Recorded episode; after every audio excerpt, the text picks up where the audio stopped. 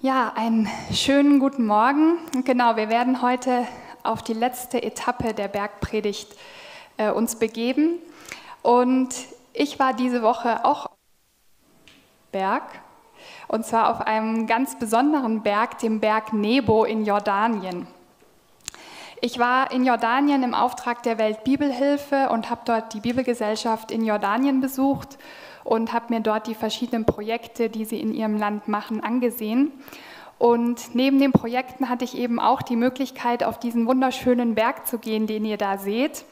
Von dem Berg aus kann man ins Jordantal schauen, ähm, nach Palästina bis nach Israel und das Tote Meer. Und Jericho ist nur 27 Kilometer entfernt, Jerusalem nur 46 Kilometer Luftlinie. Und die Sicht, wie ihr seht, sie war leider nicht ganz klar, aber ich konnte trotz allem, was soll ich tun? Weiter weg? So? Gut. Ich bin kein großer Freund von diesem Mikro. Es mag mich nicht. Nein. Aber ähm, genau, ich ähm, ja, hatte nicht eine ganz klare Sicht, aber ich konnte das Tote Meer so gerade noch erkennen und ihr könnt euch vorstellen, dass einfach gerade auch in diesen Tagen mit dem, was da auch gerade los ist, das auch ja einfach nochmal doppelt bewegend war, auf diesen Berg zu schauen und diese Sicht zu haben. Und ähm, auf diesem Berg gibt es seit dem 4. Jahrhundert auch eine kleine Kirche, die von Franziskanermönchen betreut wird. Und es war einfach, ja, trotz allem wirklich ein sehr friedlicher, ein sehr schöner Ort und es hatte 30 Grad. ähm, ja.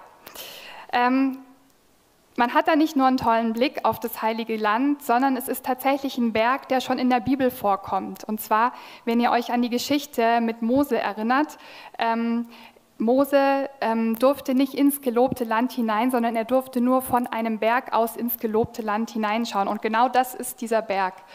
Und ähm, er durfte eben nicht ins gelobte Land hinein, weil er damals, ähm, als das Wasser auf dem Felsen kam, Gott nicht ganz gehorsam war. Und deswegen durfte er dann eben nur diesen Blick genießen und ähm, ja, ist dann gestorben. Ich werde gleich nochmal auf diesen Berg und auch Jordanien, auf das eine oder andere, was ich da erlebt habe, zurückkommen. Aber jetzt wollen wir quasi erstmal springen auf den Berg der Bergpredigt, der ja in gar nicht allzu langer äh, weiter Entfernung da ähm, äh, liegt. Und wir wollen uns den Schluss anschauen. Am Schluss der Bergpredigt geht es nochmal darum, ja, was wir jetzt eigentlich mit den Worten Jesu machen, die wir von ihm gehört haben, wie wir auf sie reagieren. Und wir beginnen mit Vers 12. Da heißt es, behandelt eure Mitmenschen in allem so, wie ihr selbst von ihnen behandelt werden wollt. Das ist es, was das Gesetz und die Propheten fordern. Das ist die sogenannte goldene Regel. Und das ist letztlich die Zusammenfassung vom gesamten Hauptteil der Bergpredigt und laut Jesus eben auch von allen Forderungen des Alten Testaments vom Gesetz und den Propheten. Und er sagt uns damit, wie wir uns anderen Menschen gegenüber verhalten sollen. Und ihr kennt vielleicht dieses Sprichwort, was du nicht willst, dass man dir tu, das tu auch, füg auch keinem anderen zu. Und ähm, das hier ist aber mehr, weil es genau nochmal umgedreht ist. Es ist nicht nur die Vermeidung des Schlechten für den Nächsten, sondern man überlegt wirklich aktiv, was tut dem anderen gut, wie kann ich ihm begegnen, ähm, wie äh, kann ich ihm etwas Gutes tun. Und hier sind wir wieder letztlich bei einem Vers, der uns dieses Jahr schon häufiger äh, begleitet hat, Johannes 13, 34 wo es heißt, ich gebe euch ein neues Gebot, liebt einander, ihr sollt einander lieben, wie ich euch geliebt habe. Das ist es letztlich, um was es Jesus geht, was er uns aufträgt. Und letztlich ist es so einfach, einfach in einem Satz zusammengefasst und doch gleichzeitig natürlich immer wieder so schwer. Und nach der goldenen Regel ähm, ist dann letztlich folgen vier Abschnitte mit äh, vier Bildern, die jeweils Gegensatzpaare enthalten und auch Warnungen für uns. Und Jesus macht hier wirklich seinen Anspruch nochmal deutlich und fordert Entscheidungen von uns. Und diese vier Bilder, die wir da finden, sind zum einen die zwei Pforten und die zwei Wege, wo uns Jesus davor warnt, den breiten Weg zu gehen. Dann sind es zwei Bäume und zwei verschiedene Arten von Früchten, gute und schlechte Früchte. Und Jesus warnt uns in dem Zusammenhang vor falschen Propheten. Es gibt dann noch das Bild von den zwei Bekennern, von denen nur die einen ins Himmelreich kommen werden. Und Jesus warnt uns davor, auch wirklich den Willen des Vaters zu tun.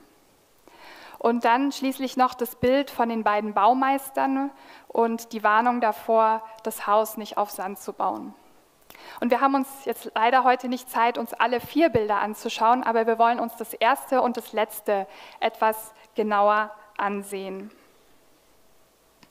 Geht durch das enge Tor, denn das weite Tor und der breite Weg führen ins Verderben, und viele sind auf diesem Weg.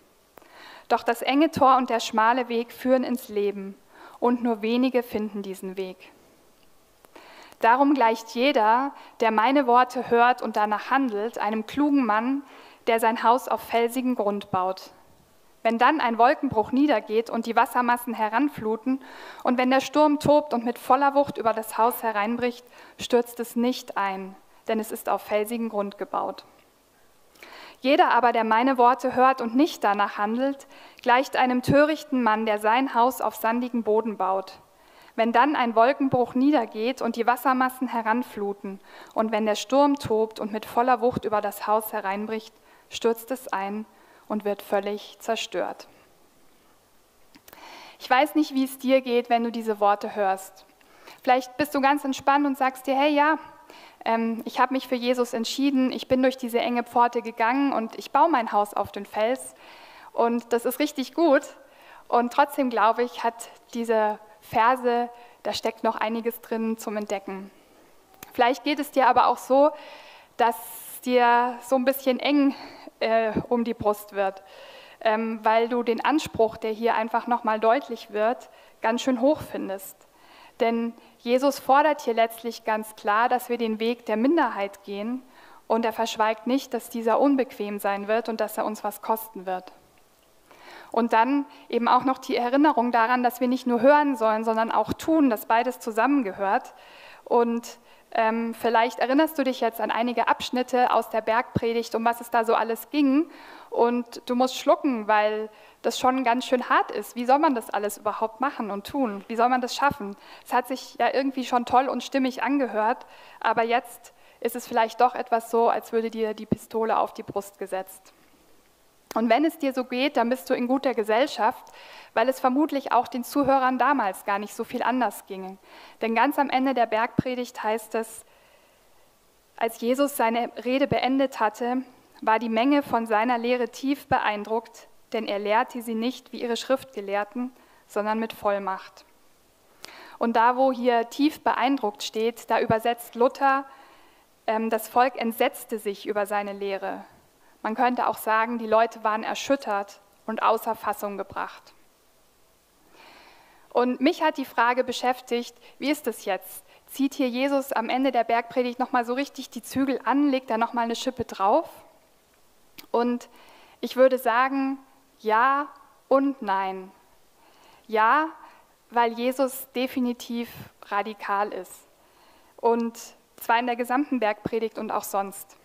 An Jesus Aussagen ist nichts irgendwie Larifari, hey, schau mal, wie du dich fühlst und wenn du dann Lust hast, dann kannst du es ja machen, aber wenn du dann nur halbe Sache machst, dann ist es auch okay. Nee, was er sagt, das sind wirklich steile Aussagen. Aber wir dürfen den Kontext jeweils nicht vergessen, in denen er diese Aussagen macht und was er alles schon erklärt hat. Wir dürfen letztlich die Bergpredigt nicht ohne ihn lesen. Und wenn ihr euch an die allererste Predigt erinnert, da haben wir schon mal festgehalten, die Bergpredigt ist nicht ohne den Bergprediger zu verstehen. Er hat das Gesetz erfüllt. Aus unserer eigenen Gerechtigkeit können wir es niemals schaffen, aber das sollen wir auch gar nicht, weil er unsere Gerechtigkeit ist. Und tatsächlich, der alte Mensch, der kann an diesem Gipfel der Bergpredigt nur scheitern. Aber wir sind ja in Jesus neu gemacht. Wir sind eine neue Schöpfung. Und hier komme ich zurück nochmal zu dem Berg Nebo, auf dem ich stand. Weil ich glaube nämlich, dass wir auf die Bergpredigt und auf die Aussagen Jesu ein bisschen so schauen können, wie vielleicht Mose damals ins gelobte Land. So, hm, ja, leider verkackt, ich habe es nicht hingekriegt, Game over, ich schaue da irgendwie nur so rein. Aber wir sind eben nicht mehr im alten Bund. Das hat ja Jesus gerade in der Bergpredigt verkündet, auch als er ähm, vom Gesetz und dem Reich Gottes gesprochen hat. Und wir sind nicht wie Mose, der ja eigentlich ein großer Glaubensheld war, aber der dann doch an einer Stelle versagt hat und deswegen jetzt eben nicht ins gelobte Land darf. Wir sind nicht mehr der alte Mensch. Und warum sind wir nicht mehr der alte Mensch? Weil Jesus der neue Mose ist. Wenn ihr euch erinnert, das ist auch was, was Matthäus generell in seinem Evangelium wichtig war, zu zeigen, dass Jesus der neue Mose ist. Und in ihm ist wirklich alles erfüllt. Das Reich Gottes ist angebrochen und genau deshalb wollen, deshalb können und deshalb werden wir so leben, wie er es beschreibt. Niemals geht es um die bloße Befolgung von irgendwelchen Regeln und Gesetzen, weil das kritisiert Jesus in der Bergpredigt ja gerade immer wieder an den Schriftgelehrten und Pharisäern. Es geht immer um unser Herz und um die Beziehung zu ihm. Darum, dass wir uns wirklich an ihn hängen und ihm vertrauen. Jesus ist wirklich das Zentrum, der Dreh- und Angelpunkt. Und in diesem Kontext müssen wir auch diese letzten Worte der Bergpredigt lesen. Schauen wir also mal etwas genauer rein. Die enge Pforte. Geht durch das enge Tor. Denn das weite Tor und der breite Weg führen ins Verderben und viele sind auf diesem Weg. Doch das enge Tor und der schmale Weg führen ins Leben und nur wenige finden diesen Weg. Ja, was, von was spricht Jesus hier? Wenn wir uns das Bild vor Augen malen, er spricht hier von einer, einer Stadt damals mit einer Stadtmauer, in der es ein großes, breites Tor gab. Und durch dieses Tor, da wälzte sich der gesamte Verkehr. Da kamen die Kaufleute in die Stadt mit ihren Wagen, auf äh, denen die ganzen Waren gestapelt waren. Da wurde das Vieh durchgetrieben, da ist die Menge durchgegangen.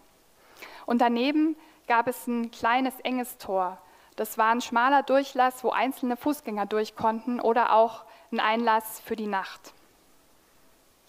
Und ähm, so, jetzt bin ich hier verrutscht.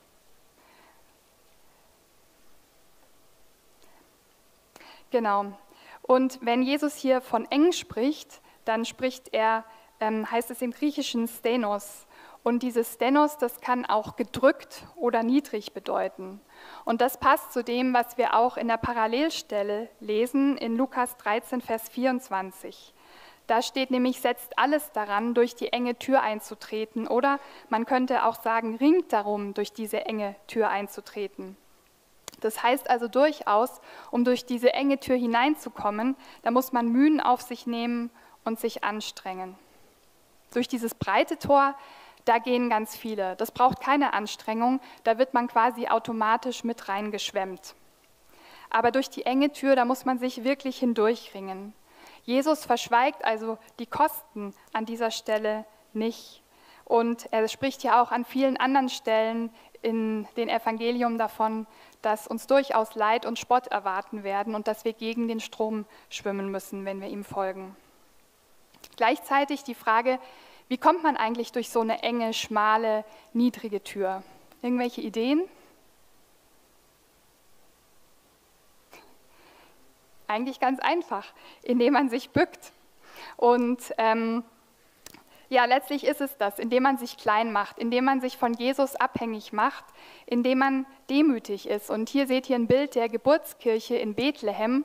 Und da ist die Eingangstür tatsächlich nur 1,30 Meter hoch und man nennt sie auch den Demutsdurchgang. Und ähm, diese enge Tür erfordert also Demut. Nicht mehr meine Gedanken, meine Ideen und meine Bequemlichkeit bestimmen mein Leben und mein Handeln, sondern allein Jesus.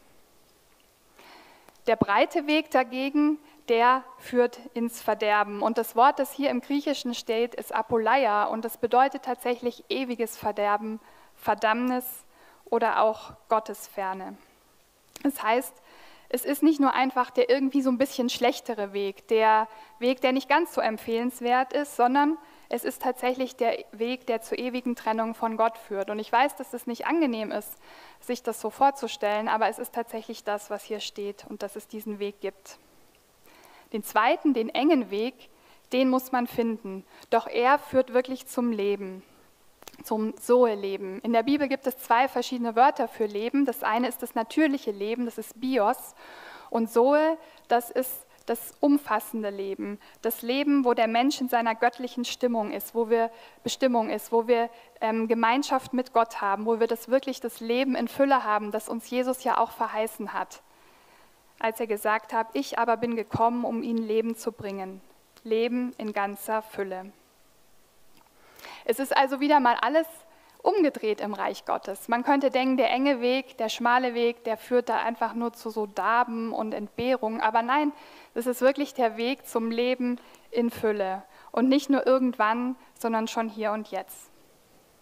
Es gibt also zwei Wege, die zu zwei verschiedenen Zielen führen und nicht viele Wege, die alle am Ende zum gleichen Ziel führen. Und es gibt auch keinen Mittelweg, sozusagen irgendwie so einen neutralen Boden, ähm, irgendwie eine Mischzone zwischen Glauben und Unglauben, wo man einfach mal abwarten kann und schauen kann, was passiert. Das heißt, dass Jesus uns mit diesen beiden Wegen letztlich zu einer Entscheidung herausfordert, und zwar zu einer Entscheidung für ihn. Denn er selbst ist die Tür. Das hat er in Johannes 10, Vers 9 gesagt. Ich bin die Tür. Wenn jemand durch mich eintritt, wird er gerettet werden. Und er ist nicht nur der Tür, die Tür, sondern er ist auch Weg und Leben. Ich bin der Weg, ich bin die Wahrheit und ich bin das Leben. Zum Vater kommt man nur durch mich.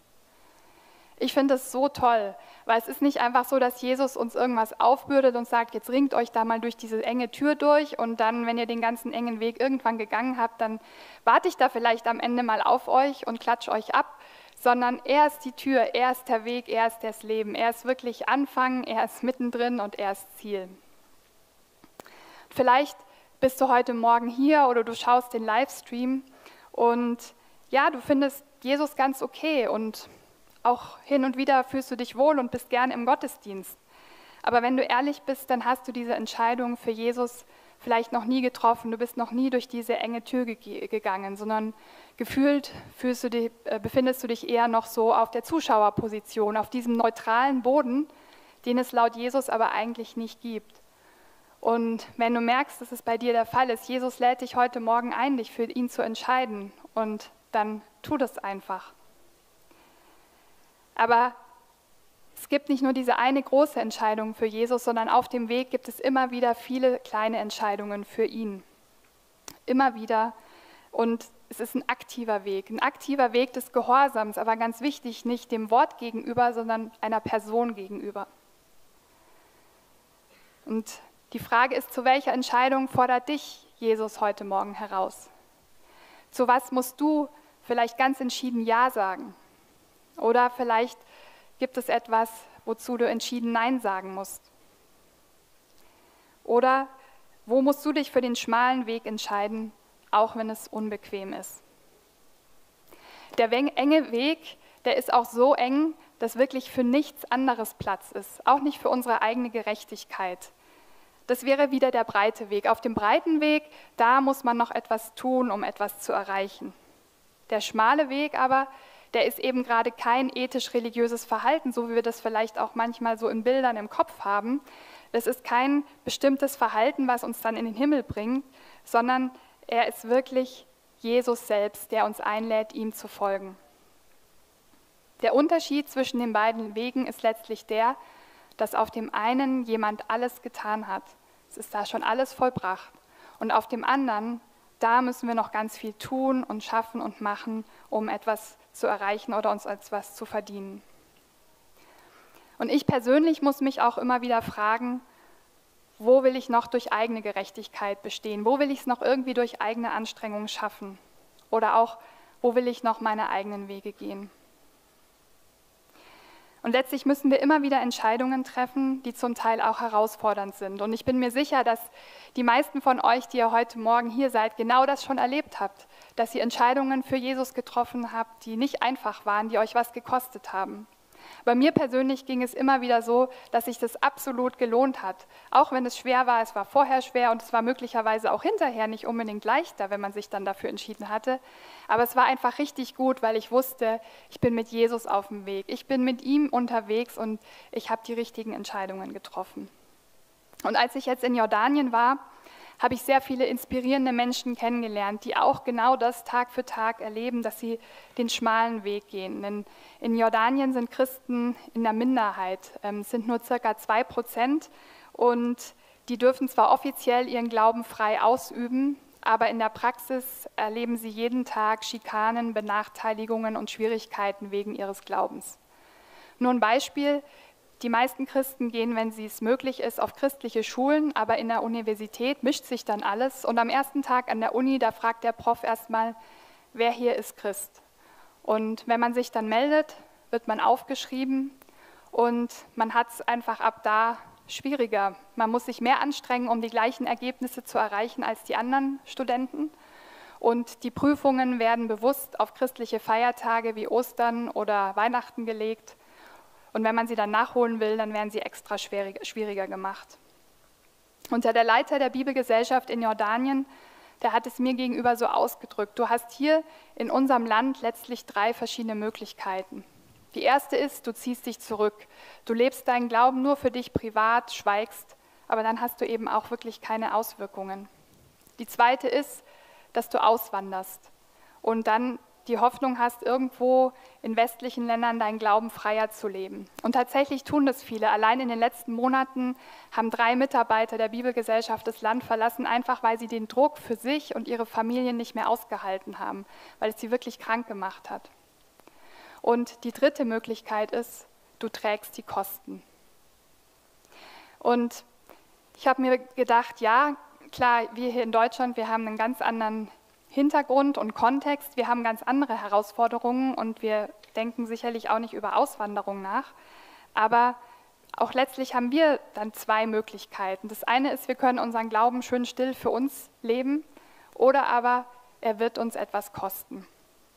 Und ich könnte jetzt viele kleine bewegende Geschichten aus Jordanien erzählen, ähm, von Leuten, die auch noch diesen schmalen Weg des Glaubens gehen, aber ich möchte euch noch ein paar vorstellen, die ich kennenlernen durfte. Ihr seht hier Chola und Nasir. Ähm, das sind syrische Flüchtlinge, die 2011 aus Syrien gekommen sind und nach Jordanien geflüchtet sind. Und der Nasir hatte relativ kurz nach der Ankunft einen Herzinfarkt und war lange im Krankenhaus und außer Gefecht gesetzt. Und seine Frau stand dann ganz alleine mit den drei kleinen Kindern im fremden Land da.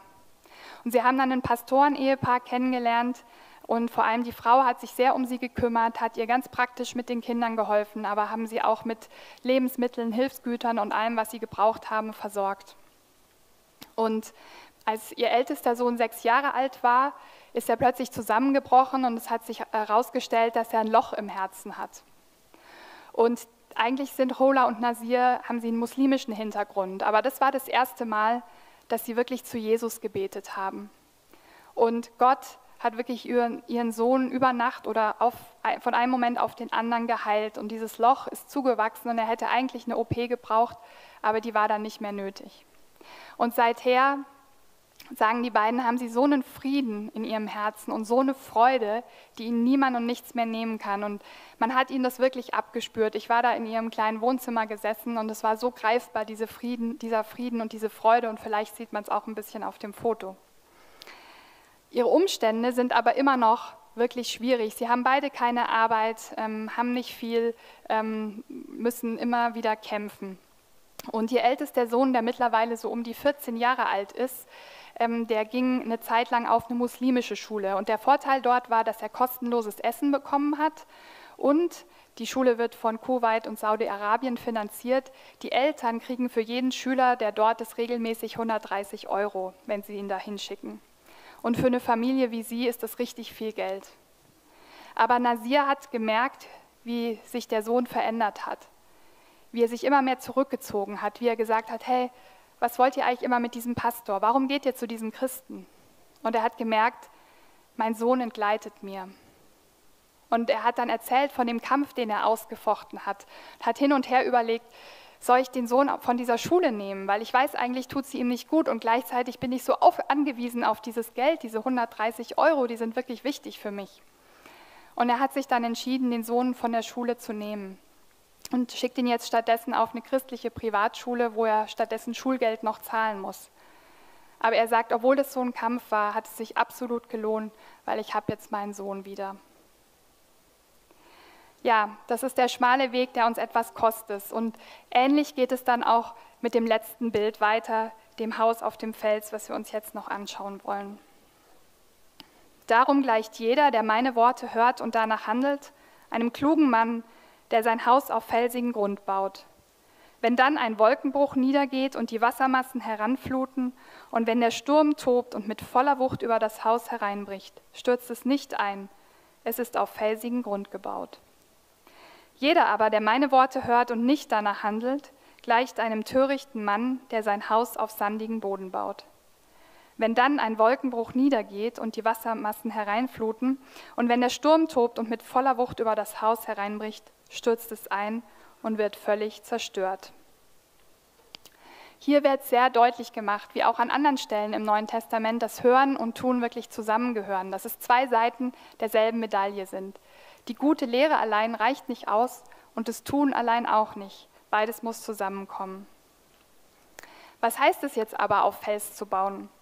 Und da habe ich in Jordanien wirklich reichlich Anschauungsmaterial gehabt, da da gefühlt alles auf Fels gebaut ist. Und ich habe morgens, ihr seht hier gleich ein Bild, äh, das war mein Blick von der Frühstücksterrasse des Hotels, wo ich immer saß ähm, und mein Frühstück genossen habe.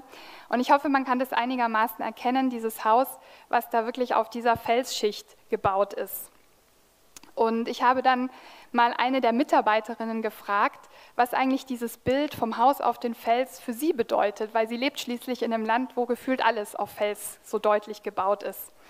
Und lustigerweise hat sich dann herausgestellt, dass die Mitarbeiterin, bevor sie bei der Bibelgesellschaft war, dass sie eigentlich Bauingenieurin ist. Sie war also auch noch vom Fach und konnte mir da das ein oder andere erläutern. Ähm, aber die Quintessenz war, dass sie gesagt hat, ja, das ist tatsächlich am schwersten auf Fels zu bauen. Es ist am herausforderndsten, aber wenn man es dann äh, schafft, dann ist es auch am stabilsten. Also auch hier wieder, es ist nicht leicht. Nirgends steht, dass es einfach ist, das Haus auf Fels zu bauen, aber es ist absolut lohnenswert, weil dieses Haus am stabilsten ist und stehen bleiben wird. Und hier ist es auch interessant, wenn wir in die Parallelstelle in Lukas schauen, dann finden wir genau darauf auch einen Hinweis. Und kleine Nebenbemerkung, ihr merkt, ich ähm, habe immer wieder auch mal, dass ich die Parallelstelle zitiere. Das ist einfach ähm, ja, hilfreich, wenn man die Bibel studiert, da auch mal hinzugucken, ähm, weil sich immer wieder interessante Details dadurch nochmal erschließen oder auch Wörter durch die Bibel hindurch zu verfolgen. In der Parallelstelle steht also, er gleicht einem Menschen, der ein Haus baute und grub tief und legte den Grund auf Fels. Man muss also tief graben, bis man auf Felsen stößt. Und ich habe gemerkt, ich hatte vielleicht auch beeinflusst durch irgendwelche Kinderbücher, die ich früher gelesen habe, ich hatte immer so eine Vorstellung von, da ist irgendwie so ein Fels und da steht dann irgendwie so eine Bretterhütte drauf. Und das hat für mich immer gar nicht so viel Sinn ergeben. Aber ähm, was ich mir jetzt habe erklären lassen und was hier letztlich auch steht, man gräbt tief, um bis auf den Fels unten zu stoßen, damit das Fundament dann eben wirklich stabil auf dem Fels steht und nicht auf irgendeinem Erdreich. Und es war damals so und kann auch heute manchmal so sein, dass man zwar tief gräbt, also dieses Fundament aushebt, aber eben nicht tief genug, weil man denkt, man ist schon auf dem Fels gelandet. Und wenn man dann anfängt zu bauen, aber nicht den Felsen erreicht hat, kann es passieren, wenn das Haus eine gewisse Höhe erreicht, dass alles absackt und wieder in sich zusammenstürzt tief graben. Das kostet Mühe, das kostet Kraft, das kostet Zeit. Und ich habe die Vermutung, zumindest ist es bei mir so, dass wir immer wieder genau das scheuen. Dass wir eben nicht tief graben, dass wir bei Jesus vorbeihuschen und unsere Seele aber eigentlich nicht wirklich von ihm sättigen lassen. Dass wir hier und da ein paar Bibelverse lesen, so als Booster für den Tag, aber wir setzen uns nicht in der Tiefe mit seinem Wort auseinander. Wir ringen nicht mit seinem Wort. Und gerade da, wo wir es nicht verstehen, fragen ihn, Herr, was willst du uns da eigentlich sagen? Was bedeutet das? Und die Frage ist, wo musst du tiefer graben? Wo fordert dich Jesus vielleicht auf, ganzen Einsatz zu bringen, auch wenn es dich etwas kostet? Auch wenn du deine Bequemlichkeit aufgeben musst? Vielleicht bedeutet es, auf etwas zu verzichten, auf Zeit, auf Geld, auf den nächsten Karriereschritt, oder auf eine bestimmte Beziehung, die dir nicht gut tut. Vielleicht bedeutet es aber auch in bestimmten Situationen einfach mutiger zu werden, die Komfortzone zu verlassen und Risiken einzugehen. Das Tolle aber ist, auch in diesem Bild ist Jesus wieder das Zentrum. Denn was bedeutet es letztlich, auf Fels zu bauen? Im Korintherbrief steht, ihr dürft nämlich nicht vergessen, Geschwister, wie es unseren Vorfahren zur Zeit des Mose erging. Über ihnen allen war die Wolkensäule und alle durchquerten sie das Meer.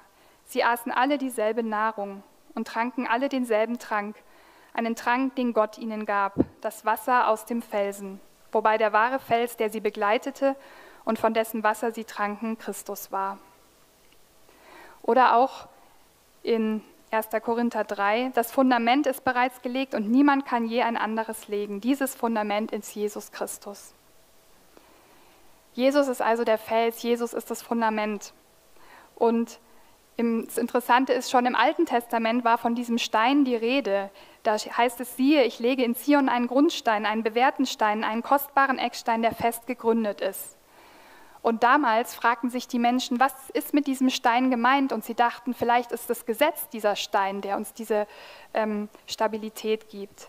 Aber, und das ist eben das Wichtige, es ist gerade nicht das Gesetz, sondern es ist Christus, Christus allein. Und ich glaube, dass das auch für uns ganz wichtig ist, wenn wir diesen Abschnitt lesen, dass es eben beim Hören und Tun nicht um das Gesetz geht, sondern um Jesus. Er hält das Hören und das Tun wirklich zusammen. Und er will auch nicht nur, dass wir irgendwas tun, nur damit es dann halt gemacht ist, sondern es geht ihm um eine grundlegende Lebensreformation, die im Herzen beginnt, um einen echten Kurswechsel, eben das Ja dazu, in allem den Weg zu gehen und mit ihm zu gehen und eben nicht der breiten Masse zu folgen, sondern ihm allein. Und zwar aus Liebe, einfach weil wir ihn kennengelernt haben und weil wir ihn lieben und weil wir ihm nachfolgen wollen. Und auch hier ist nochmal interessant, in die Parallelstelle zu schauen, weil sie fügt zu diesem Hören und Tun noch was Interessantes hinzu. Da steht, wisst ihr, wem der gleicht, der zu mir kommt, meine Worte hört und danach handelt und dann eben kommt das Haus auf den Fels. Das heißt, hier finden wir Kommen, Hören und Handeln.